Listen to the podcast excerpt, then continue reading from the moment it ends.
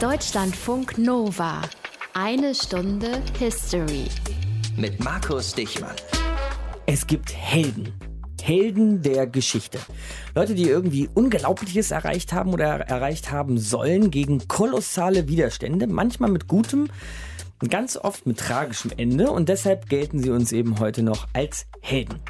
Und damit kommen wir direkt zum Punkt unserer heutigen Sendung. Helden sind nämlich eigentlich was für Geschichten und nicht für Geschichte. Also eigentlich für Geschichten, die man sich erzählt und nicht für Geschichte, die man festhält. Aber Geschichte ist eben doch fast auch immer irgendwie erzählt. Und dieses Problem versuchen wir heute mal an so einem Prototyp fürs Ganze zu verdeutlichen. Wir schauen uns heute nämlich eine Geschichte an mit einem Helden, die schon seit 2050 Jahren erzählt wird. Die Geschichte der Schlacht von Issos.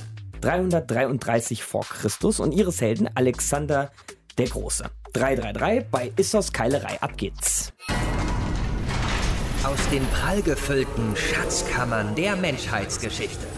Euer Deutschlandfunk Nova-Historiker Dr. Matthias von Helfeld. Wie sagt man auf Altgriechisch Hallo? Salve. Nee, das sagt Nee, man das sagen die. Römer. Naja, gut, das finden wir mal raus bis zur nächsten Sendung. Hi, Matthias. Genau. Hi. In dieser Schlacht von Issos, um die es heute gehen soll, 333 vor Christus, da kämpfen, so viel soll schon mal gesagt sein, die Griechen, eben unter Alexander dem Großen, gegen ein der Geschichte nach unfassbar großes Heer von Persern. Worum ging es in der Schlacht? Griechen und Perser waren Konkurrenten um die Macht in den Regionen um die Ägäis herum. Also so östliches Mittelmeer. 150 Jahre zuvor war es zur Schlacht von Salamis, einer Insel vor Piräus und damit auch in unmittelbarer Nähe von Athen gekommen. Eine gewaltige persische Seestreitmacht wurde von einer eigentlich unterlegenen griechischen Flotte besiegt. Der ein oder andere erinnert sich vielleicht noch an den Namen Themistokles. Der führte seinerzeit die Griechen zum Sieg gegen die Perser. Diese Auseinandersetzungen sind uns überliefert durch einen griechischen Geschichtsschreiber namens Herodot und dessen neunbändigem Werk Historien. Und man muss wirklich sagen, für die Griechen ging es um alles. Ne? Also die Perser waren zu der Zeit eine Wahnsinnsmacht. Ja, und sie war noch eine Bedrohung. Die persischen Könige herrschten über ein riesiges Land. In der Logik der damaligen Zeit waren weitere Eroberungen Ausdruck der eigenen Macht und eben auch der Überlegenheit des eigenen Volkes und der eigenen Kultur. Das sahen die Griechen auf der anderen Seite übrigens genauso. Herodot, der griechische Geschichtsschreiber von eben, der stilisierte den Kampf gegen die Perser als einen Kampf der Kulturen. Auf der einen Seite die demokratischen Griechen und auf der anderen Seite die despotischen Perserkönige, die ihr Volk angeblich unterdrückten. So, und was ist davon jetzt schon mal Geschichte und was sind Geschichten? Naja, es entsprach schon der Realität, dass die Griechen, jedenfalls in Attika, also die große Region rund um Athen, die waren tatsächlich demokratisch organisiert. Die Perser hingegen nicht.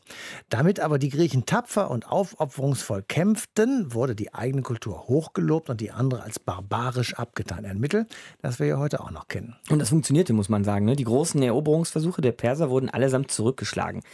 Wie kommen wir jetzt aber, knapp 150 Jahre später, sagtest du, zu Alexander, der ja nebenbei noch nicht mal Grieche war, sondern Makedonier? Ja, das war er und er war in die Fußstapfen seines Vaters Philipp II. getreten, der als makedonischer König 338 vor Christus die schwächelnden Athener besiegt hatte. Damit hatte Makedonien die restlichen Griechen unterworfen und Philipp gründete ein Jahr später den Korinthischen Seebund und war das, was wir heute sagen würden, ein Hegemon. Die Griechen waren jetzt zwar unterworfen, aber sie erhofften sich einen positiven Effekt durch die Makedonier, denn sie wollten einen Rachefeldzug gegen die Perser, die ja 150 Jahre zuvor Athen ziemlich verwüstet hatten. Diesen Feldzug wollte Philipp II.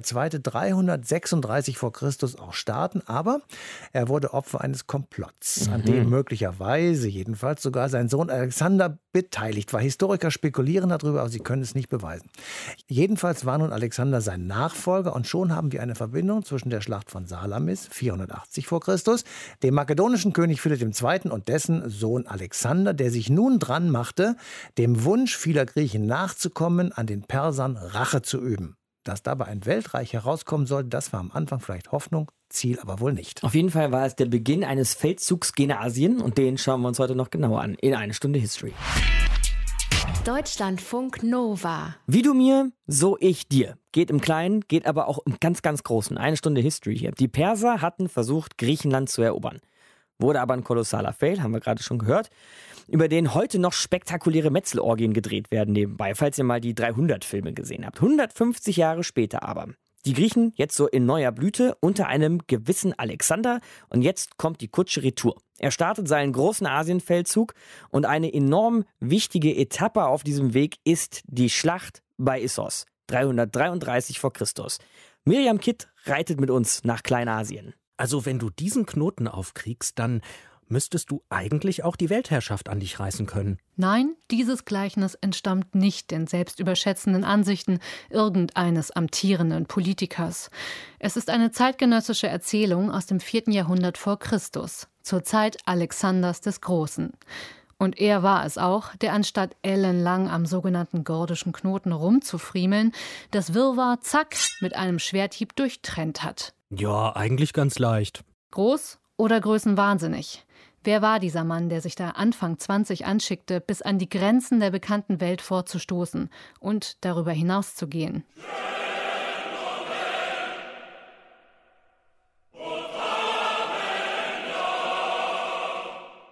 Zu Lebzeiten schon war Alexander ein Mythos. Sein Lehrer Aristoteles, seine Ahnen Götter. Den mythischen Halbgott Herakles, Sohn des Zeus, sah er als seinen Vorfahren an, genauso wie Achilleus, den großen Helden im Kampf um Troja und Protagonist in Homers Ilias. Lektüre und Interpretation des Epos nahmen in seiner Erziehung einen großen Platz ein. So war es damals üblich. Ehre, Prestige, immer der Erste sein, all das waren Werte, die ihm in der griechisch-makedonischen Bildung früh vermittelt wurden. Als sein Vater Philipp II. im Herbst 336 v. Chr. einem Attentat zum Opfer fiel, befand sich die makedonische Monarchie auf dem Höhepunkt ihrer Macht. Nahezu alle griechischen Staaten hatte Philipp unter seiner Herrschaft zusammengebracht. Er gab sich als Vorkämpfer des Hellenentums, als Rächer für Unrecht und Frevel, das die Perser den Griechen in den Jahrzehnten zuvor angetan hatten. Philipp II., so wollten es die Griechen, sollte Rache üben. Und Alexander war es, der nun in seine Fußstapfen trat. In der Schlacht am Granikos kommt es zu einer ersten Konfrontation.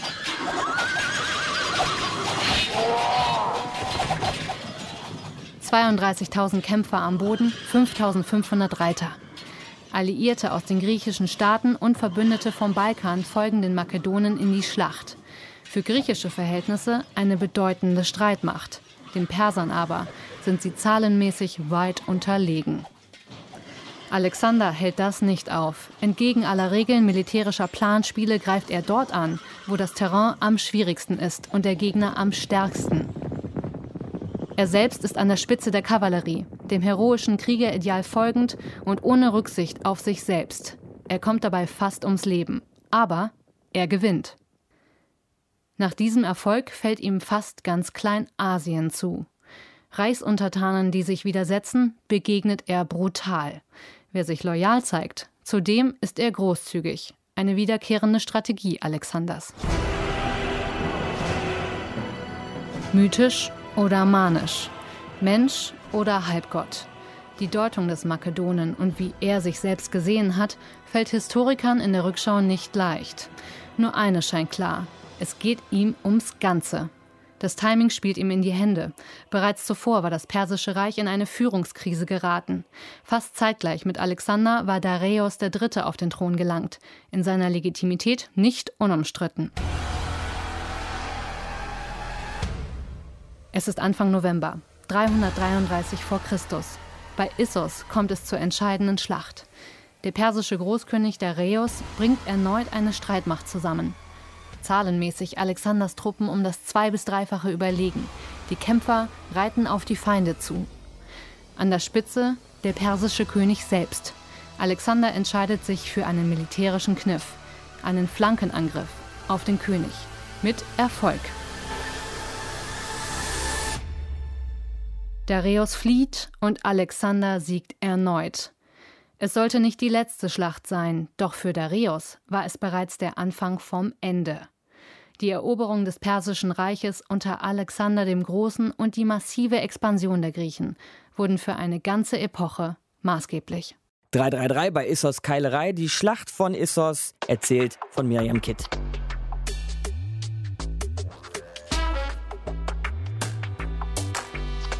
Neulich haben wir hier in eine Stunde History mal über Konstantin den Großen gesprochen und die Schlacht an der Milwischen Brücke. Am Morgen der Schlacht hat Konstantin ein seiner Meinung nach göttliches Zeichen gesehen, das ihn A zum Sieg führte und B ganz nebenbei auch noch zum Christentum konvertieren ließ. Könnt ihr euch übrigens wie alle unsere Folgen auf deutschlandfunknova.de oder auch bei Spotify oder iTunes oder so besorgen. Heute aber, Matthias, geht es um einen anderen Großen, nämlich Alexander den Großen. Und auch der hat vor seinem erfolgreichen Feldzug nach Asien so einen, ich sag mal, Wink mit dem Zaunpfahl des Schicksals bekommen. Ja, und jeder von uns kennt diesen Wink mit dem Zaunfall. Mhm. Einer griechischen Sage nach habe am Pferd von König Gordios, der ungefähr dort geherrscht hat, wo heute Anatolien ist, ein kunstvoller Knoten gehangen, der die Deichsel mit dem Zugjoch am Hals seines Pferdes verbunden haben soll. Mhm. mhm. Wer nun jenen Knoten lösen könne, so jedenfalls die Prophezeiung, werde die Herrschaft über Asien erlangen. Davon hatte angeblich jedenfalls auch Alexander gehört. Er sei dann zum Orakel geritten, habe den Knoten sich betrachtet und ihn ohne langes Zögern mit einem Schwerthieb gelöst.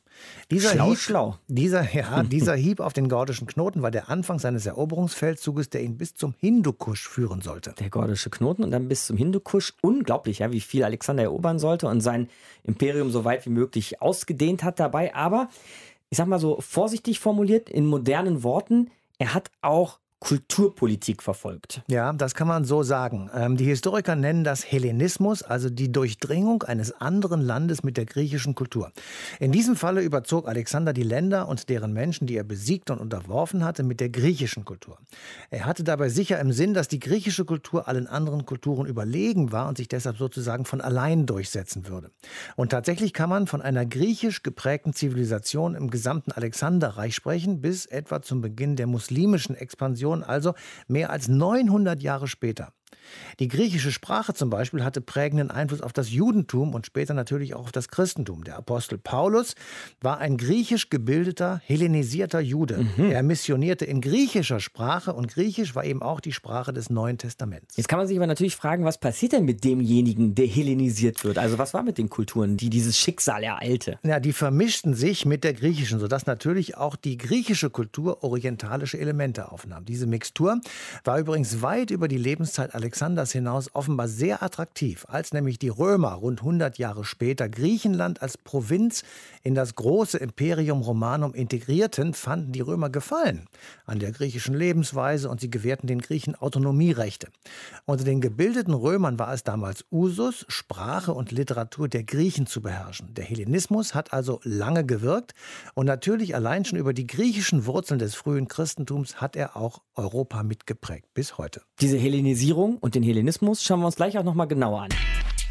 Deutschlandfunk Nova. Eine Stunde History. Da ich ja am Anfang hier in der Sendung schon mal von Helden sprach, kommen wir jetzt wahrscheinlich auch nicht dran vorbei, uns mal, wenn man so will, den Helden der heutigen Ausgabe genauer anzuschauen. Ein Held, der sogar mehrfach schon für Hollywood getaugt hat. Zuletzt hat Oliver Stone nämlich sein Leben samt der Schlacht von Issos verfilmt. Allerdings muss man sagen, Hunsmies der Film. Alexander, Alexander der Große, unser Thema heute, den stellt uns jetzt Althistoriker Hans-Joachim Gerke vor. Grüße Sie, Herr Gerke. Ich grüße Sie auch, Herr Dichmann. In diesem hundsmiesen Film wird Alexander so ein bisschen verträumt, abgehoben, entrückt dargestellt. Eher so einer, der vom Großreich träumt, als im Alltag irgendwie auch mal ein Gesetz zu unterschreiben oder den Haushalt fürs kommende Quartal abzunicken oder was so ein Herrscher eben auch machen muss. Passt das ins Bild oder ist das auch filmische Verklärung? Ja, also erstmal möchte ich sagen, ich finde den Film gar nicht so mies. Ah, okay. Ich finde zum Teil sogar ausgezeichnet. In Ordnung, gut. Wenn wir diese Frage aber, die Sie gestellt haben, beantworten wollen, müssen wir uns natürlich fragen, was war der Job eines Königs äh, vor 2500 Jahren ungefähr? Mhm. Der ist ja nicht der Bundeskanzler der Bundesrepublik Makedonien gewesen, sondern ein makedonischer König in seiner Zeit, und da gab es ein anderes, sagen wir mal, Anforderungsprofil als Aktenstudium oder Unterschriften leisten. Er war ein makedonischer König, das bedeutete, er herrschte über einen Stamm oder wenn Sie so wollen, über ein Volk, das eine relativ raue Sitten hatte, in der eine starke patriarchalische Gesellschaft herrschte, in der es sehr wichtig war, dass man ein guter Jäger war, ein guter Krieger war. Man musste fähig sein, Menschen zu töten. Mhm. Wenn man sich da behaupten wollte, musste man militärisch stark sein. Und der König, der Anführer, der musste das besonders gut sein. Also der musste ein guter Reiter sein, ein guter Feldherr, geschickter Politiker und abends beim äh, Symposium, beim Gelage auch ein guter Trinker. Und all das war Alexander? All das war Alexander in äh, besonders guter Weise. Also war er, kann man das vielleicht sagen, auch schon zu seinen Lebzeiten so eine Art Rockstar? Ja, kann man sagen. Rockstar ist eine schöne Bezeichnung, eigentlich noch viel mehr. Mhm. Die Menschen damals drückten das nicht mit der Metapher Rockstar aus, sondern mit der Bezeichnung, es war etwas Göttliches an ihm. Mhm. Die Grenze zwischen Göttern und Menschen war relativ flach und da konnte so jemand wie Alexander schon zu Lebzeiten gleichsam wie ein Gott äh, verehrt werden, als ein Gott angesehen werden. Und darin kam ja gerade das Heldische in ihm, das Heroische in ihm besonders zum Ausdruck. Vielleicht will ich noch mal ganz kurz bei dieser Rockstar-Metapher bleiben, weil ich finde das tatsächlich sehr beeindruckend an Alexander. Er gewinnt 333 vor Christus diese Schlacht von Issos, schon erzählt heute, und zieht ja. dann aber immer und immer weiter, bleibt sozusagen wie ein Rockstar immer auf Tour. Ein Konzert nach dem anderen, eine Schlacht nach der anderen, 300 mhm. Schlachten und kehrt praktisch mhm. sein ganzes Leben bis zu seinem Tod nie zurück. Wie kann man das ja. erklären? Ja, das ist das eigentliche Rätsel von Alexander. Man kann es kaum erklären, schon seine Zeitgenossen, die ihn kannten, die Leute, die ihn kannten, die mit ihm täglich zu tun hatten, konnten sich das nicht wirklich erklären. Die hatten dafür einen Schlüsselbegriff, ja. Mhm. Das heißt auf Griechisch das griechische Wort Potos. Das heißt so viel wie Sehnsucht oder Streben nach einem höher geordneten Ziel immer an die Grenzen zu kommen, da wo es nicht mehr weitergeht, sich vollkommen auszutesten bis an das Ende, die Grenzen der Welt, also die Welt zu erobern. Mhm. Das kann man an seinem ganzen Handeln eigentlich sehr deutlich erkennen. Und dabei muss man sagen, war Alexander ja jetzt aber nicht nur ein großer Feldherr und ein großer Krieger und auch ein großer Trinker, wie Sie schon beschrieben haben, sondern er ist ja auch bei einem der größten Philosophen ever zur Schule gegangen, nämlich bei Aristoteles. Wie hat ihn das beeinflusst? Ja, das kann man noch einigermaßen rekonstruieren. Also er hat sozusagen so eine Art Gymnasium bei ihm absolviert. Ja, er hat gelernt, Homer zu lesen, er hat andere griechische Autoren gelesen und dadurch auch ein bestimmtes Wertesystem, das er auch schon in sich drin trug, noch einmal verstärkt. Ja, bei Homer gibt es so eine Art Wahlspruch: immer der Beste sein und über die anderen herauszuragen. Also das, das wird durch diese Erziehung verstärkt. Das kann man deutlich feststellen. Mhm. Etwas anderes, was mir sehr wichtig ist, ist, dass der Aristoteles hat Alexander auch ein bestimmtes Bild von der Welt vermittelt. Wir haben alle irgendwie noch gelernt und wir kennen durch Google Earth oder so, wir sehen schnell mal die Welt als Ganzes und haben eine Karte im Kopf, die gleichsam die ganze Welt repräsentiert. Die Menschen der damaligen Zeit hatten das normalerweise nicht, aber einige gebildete Leute, die hatten Landkarten, die hatten Erdkarten. Da sah man die Erde vor sich. Und da konnte man leicht auf den Gedanken kommen, aha, die Erde in dem Maßstab der Karte, die mir der Aristoteles da in den Sand zeichnet, die ist gar nicht so groß. Die ganz zu erobern, ist nicht absurd, ist keine absurde Idee. Mhm. Und so kann man gucken, dass er also in seinem Wertesystem und auch in seinem ganzen Weltbild äh, durch diese Schule bei Aristoteles durchaus geprägt worden ist. Sein Leben ist verfilmt worden, haben wir schon gesagt. Museen und Ausstellungen sind voll von Alexander. Dieses Jahr konnte man ihn sogar in einem Videospiel spielen, Civilization 6. Das war ein ziemlicher Hit und da konnte man ihn als Anführer der Griechen gegen die Perser in den Krieg führen. Das heißt, auch heute gibt es noch eine Riesenfaszination für Alexander. Wie erklären Sie sich die? Ja, das eine ist Stichwort Rockstar. Nicht? Da ist jemand, der geht seinen Weg völlig unbeirrt.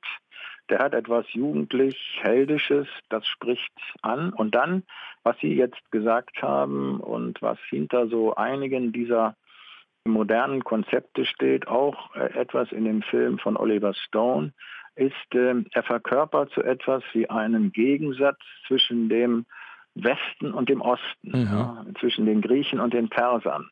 Und das scheint uns ganz gut zu Pass zu kommen. Wir übersehen dabei allerdings, dass dieser scharfe Gegensatz zwischen West und Ost bei den Griechen zwar eine Idee war, aber gar nicht, gerade bei Alexander, gar nicht das Ziel seiner Politik. Er hat zwar am Anfang gegen den Perserkönig gekämpft, aber er endete damit, dass er nicht nur ein Nachfolger des Perserkönigs wurde, sondern eine Idee hatte von einem Reich, das die griechischen äh, Elemente, die makedonischen Elemente, die persischen, die iranischen Elemente kombinierte. Also er ist eigentlich nicht der Held des Ost-West-Gegensatzes, sondern, wenn man so will, der Held einer Welt, die solche Gegensätze überwindet. Sagt Hans-Joachim Gerke bei uns in eine Stunde History über Alexander den Großen. Danke Ihnen, Herr Gerke. Bitteschön. Jetzt schauen wir uns mal so ein Wörtchen an, das Matthias hier vorhin schon in den Ring geworfen hat, nämlich den Hellenismus oder noch interessanter, wie ich finde, das Hellenisieren. Eine Stunde History hier, Deutschlandfunk Nova. Alexander der Große nämlich zieht durch die Welt und er tut genau das mit der Welt, er hellenisiert sie. Und da bitte ich jetzt dringend um Erklärung und zwar bei Historiker Peter Scholz. Grüße Sie, Herr Scholz. Ja, guten Tag. Sagen Sie doch noch mal, was das genau ist, Hellenismus. Ja, Hellenismus ist kein moderner Begriff, sondern geht wirklich schon auf die Antike zurück. Allerdings ist er entstanden erst in der Zeit nach Alexander, also etwa um 300. Da spricht man von Hellenismos und das meint den korrekten Gebrauch der griechischen Sprache, also so etwas wie die Sprachrichtigkeit. Also es ist ein sehr eingeschränkter äh, Bedeutungsumfang. Deshalb redet man dann auch im zweiten und ersten Jahrhundert vor Christus äh, davon, dass es Hellenisten gibt, also Leute, die sich gewissermaßen selbst hellenisieren, in, in das griechische Gymnasium äh, gehen und sich dort griechische Bildung, Literatur, Philosophie und ähnliches aneignen. Es ist dann der preußische Historiker Johann Gustav Dreusen, der diesen Begriff dann erst zum Epochenbegriff macht. Also er überträgt das auf sein historiografisches Konzept und seitdem ist eben der Hellenismus bei uns ein äh, ganzes Zeitalter. Mhm. Dreußen sieht das vor allem eben unter dem Aspekt, dass er den Hellenismus als eine Epoche ansieht, die den Weg bereitet zur Ausbreitung des Christentums und auch des Islam als monotheistische Religion, in Abgrenzung eben gegenüber der Antike mit ihrem vielgliedrigen Götternhimmel. In Ordnung, aber was hat denn Alexander der Große mit dem Christentum noch über 300 Jahre vor Jesus zu tun und dass man die These aufstellen könnte, Hellenismus hat was mit der Ausbreitung des Christentums zu tun?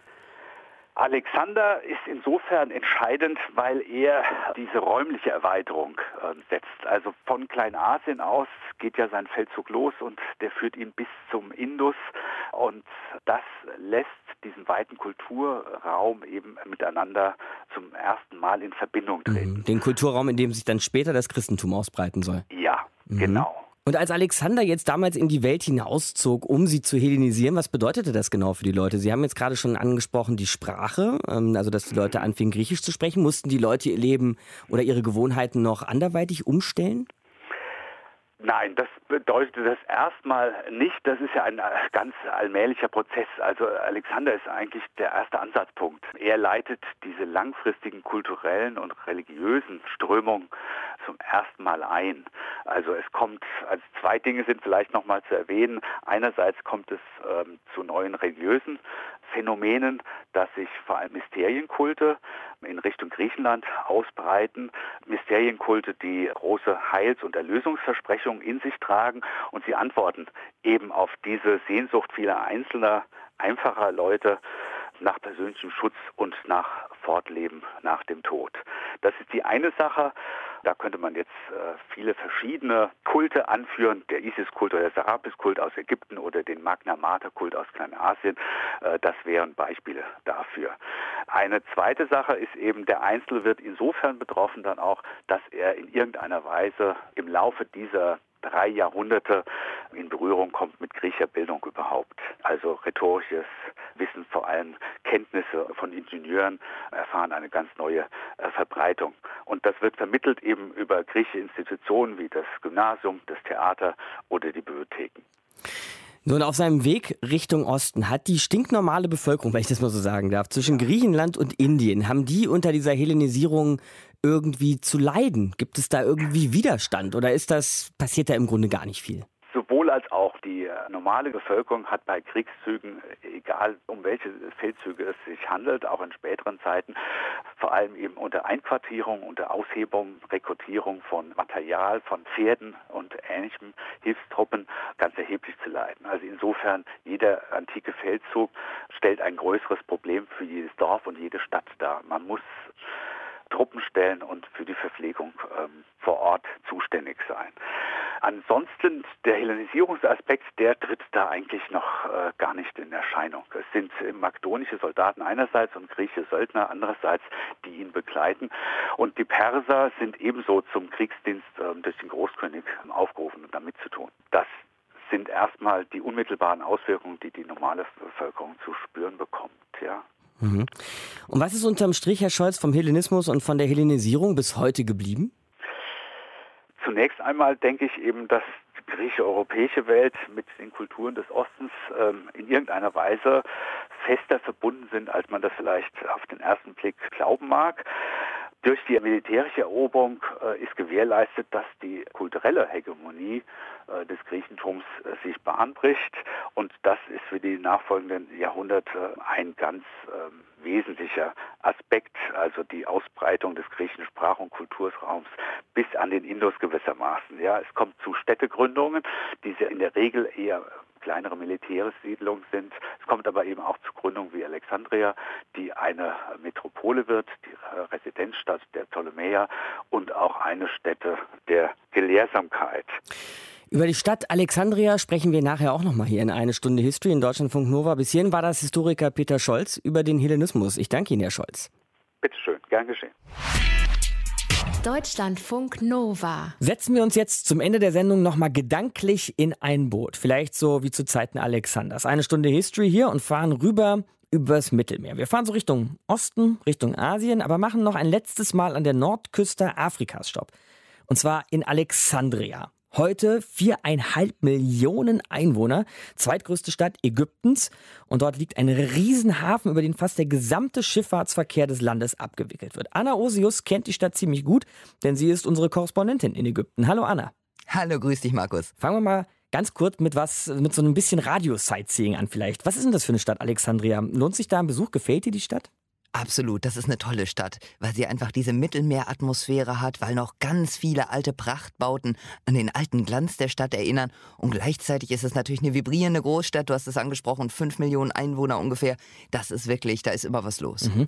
Jetzt kommen wir aber mal zum offensichtlichen Witz an der Sache, Anna, denn die Stadt heißt Alexandria wegen Alexander des Großen, der sie eben gegründet hat und wo er auch beerdigt wurde. Gibt es Orte in der Stadt, die daran noch erinnern?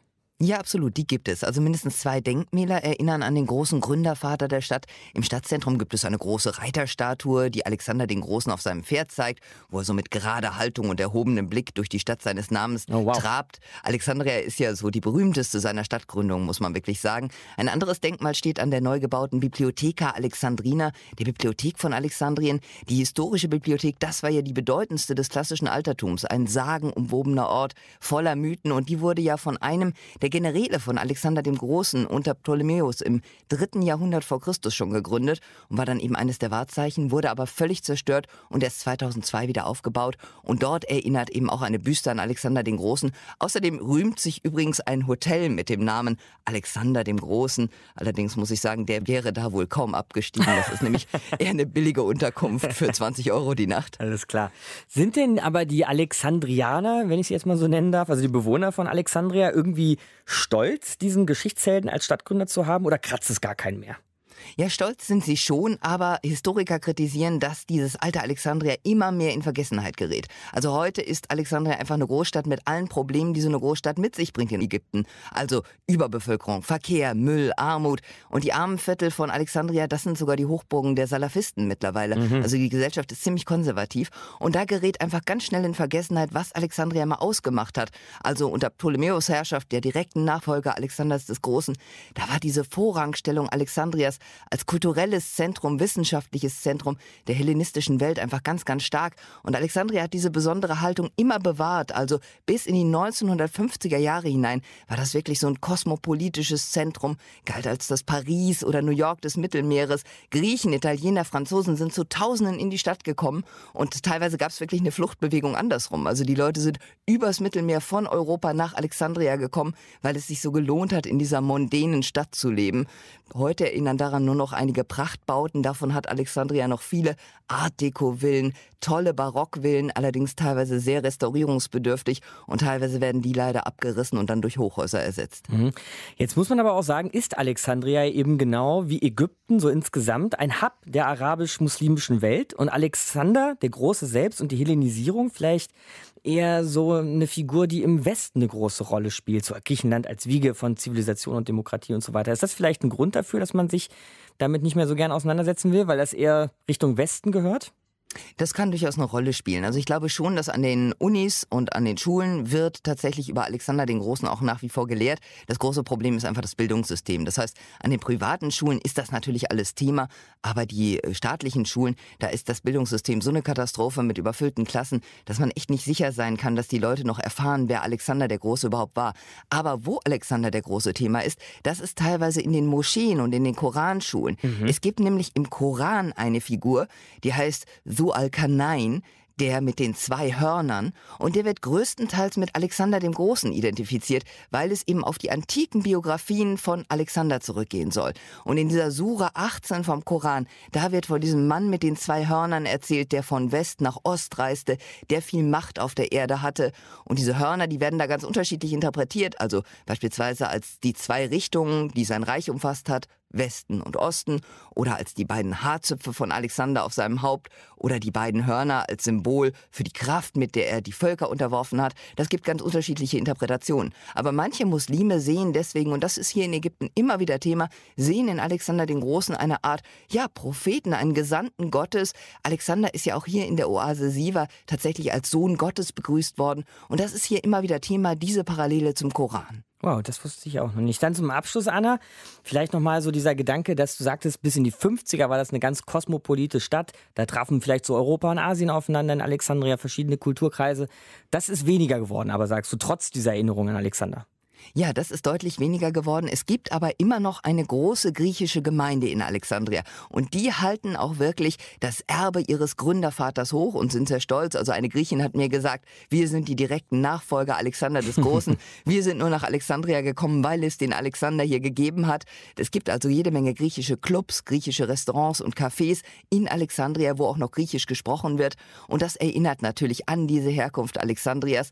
Was viele Bewohner Alexandrias natürlich mitbekommen, mitbekommen haben, das ist die Suche nach dem Grab von Alexander dem Großen. Vor wenigen Jahren ist ein Straßenstück in der Innenstadt von Alexandria um mehrere Meter abgesackt und dort haben Archäologen Spuren antiker Bebauung gefunden. Und sie vermuteten, dass es sich um Reste von Alexanders Mausoleum handeln könnte. Bewiesen ist das alles nicht. Nach dem Grab wird eigentlich immer noch gesucht. Was wir relativ sicher wissen ist, der Leichnam wurde nach Ägypten geholt. Alexander der Große wollte in Ägypten begraben werden und irgendwo in Alexandria, da muss sich tatsächlich das Grab von Alexander dem Großen befinden. Nur wo genau wissen wir nicht. Wissen wir nicht. Anna Osius, unsere Korrespondentin in Ägypten über Alexandria, diese Stadt, die von keinem Geringeren als Alexander dem Großen gegründet wurde. Danke dir, Anna. Gerne.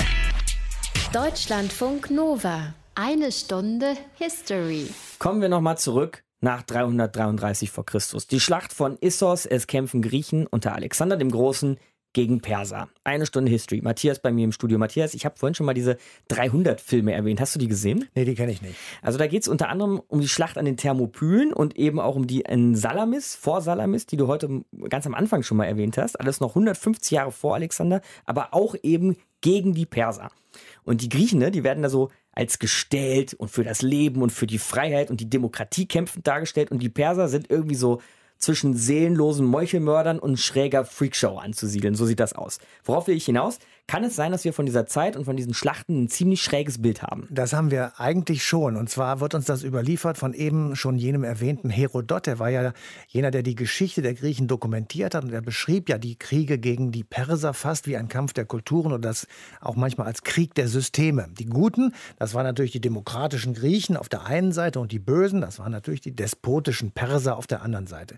Damit bewirkte Herodot vermutlich jedenfalls zweierlei. Zum einen waren die Griechen natürlich höchst motiviert motiviert, gegen die Perser zu kämpfen. Zum anderen aber erfolgte über die Negation des Gegenüber eine Identifikation mit dem eigenen System, also der Demokratie. Mhm. Und es ging noch weiter, denn ein Sieg gegen die Despotie der Perser bedeutete ja zwangsläufig ein Sieg der attischen Demokratie, womit eine Trennlinie gezogen wurde, nicht nur zwischen Siegern und Verlierern, sondern eben auch zwischen den unterschiedlichen kulturellen Systemen. Gehen wir da etwa hm, Jahrtausende alter Kriegspropaganda auf den Leim? Naja, man könnte fast sagen, es ist die Geburt eines Vorurteils, denn die Unterscheidung zwischen Freiheit und Knechtschaft, die gibt es ja bis heute. Der Freiheit werden alle guten Elemente zugeordnet, der Knechtschaft natürlich alle schlechten. In den letzten 200 Jahren lassen sich sehr, sehr viele Beispiele finden, in denen mit der Denunzierung fremder Kulturen Menschen aufgehetzt wurden. Ich zitiere jetzt mal aus einer Sendung von Eine Stunde History aus dem vergangenen Jahr über den Alldeutschen Verband. Der wurde 1891 gegründet und er war stramm rassistisch und nationalistisch. Bei dem Vorsitzenden des Alldeutschen Verbandes Heinrich Klaas hörte sich dieses Vorurteil so an, ich zitiere. Wo fängt das an und wo hört es auf, was uns zugemutet werden soll, als zur Menschheit gehörig zu lieben und in unser Streben einzuschließen? Ist der verkommene oder halbtierische russische Bauer, der Schwarze in Ostafrika, das Halbblut aus Deutsch-Südwest oder der unerträgliche Jude Galiciens oder Rumäniens ein Glied dieser Menschheit? Puh, aber du würdest jetzt eine Linie ziehen zwischen antiker griechischer Kriegspropaganda und so einem Rassismus, solchen Vorurteilen, wie du sie eben beschrieben hast oder wie du sie zitiert hast? Also eine direkte Linie gibt es natürlich nicht, aber der Gedanke, einen anderen Menschen abzuqualifizieren, ihm von vornherein Böses zu unterstellen und das andere politische oder kulturelle System einfach so herunterzumachen, das hat vermutlich schon 500 Jahre vor Christus begonnen und es hat sich seitdem bisher gehalten. Also gut 2500 Jahre alte Vorurteile und Stereotype heute in eine Stunde History. Danke dir, Matthias. Nächste Woche fragen wir uns mal, ob wir es eigentlich weitere zweieinhalbtausend Jahre auf dieser Erde aushalten werden, beziehungsweise ob es die Erde so lange mit uns aushalten wird. Vor 20 Jahren wird das Kyoto-Protokoll verabschiedet, das im Grunde vielleicht wichtigste überstaatliche Dokument in Sachen Klimaschutz. Aber nach 20 Jahren Klimaschutz und 20 Jahren Kyoto-Protokoll darf man sich gerne mal fragen, was daraus eigentlich geworden ist. Das nächste Woche in eine Stunde History. Markus Dichmann, mein Name, macht's gut. Deutschlandfunk Nova. Eine Stunde History. Jeden Sonntag um 19 Uhr. Mehr auf deutschlandfunknova.de.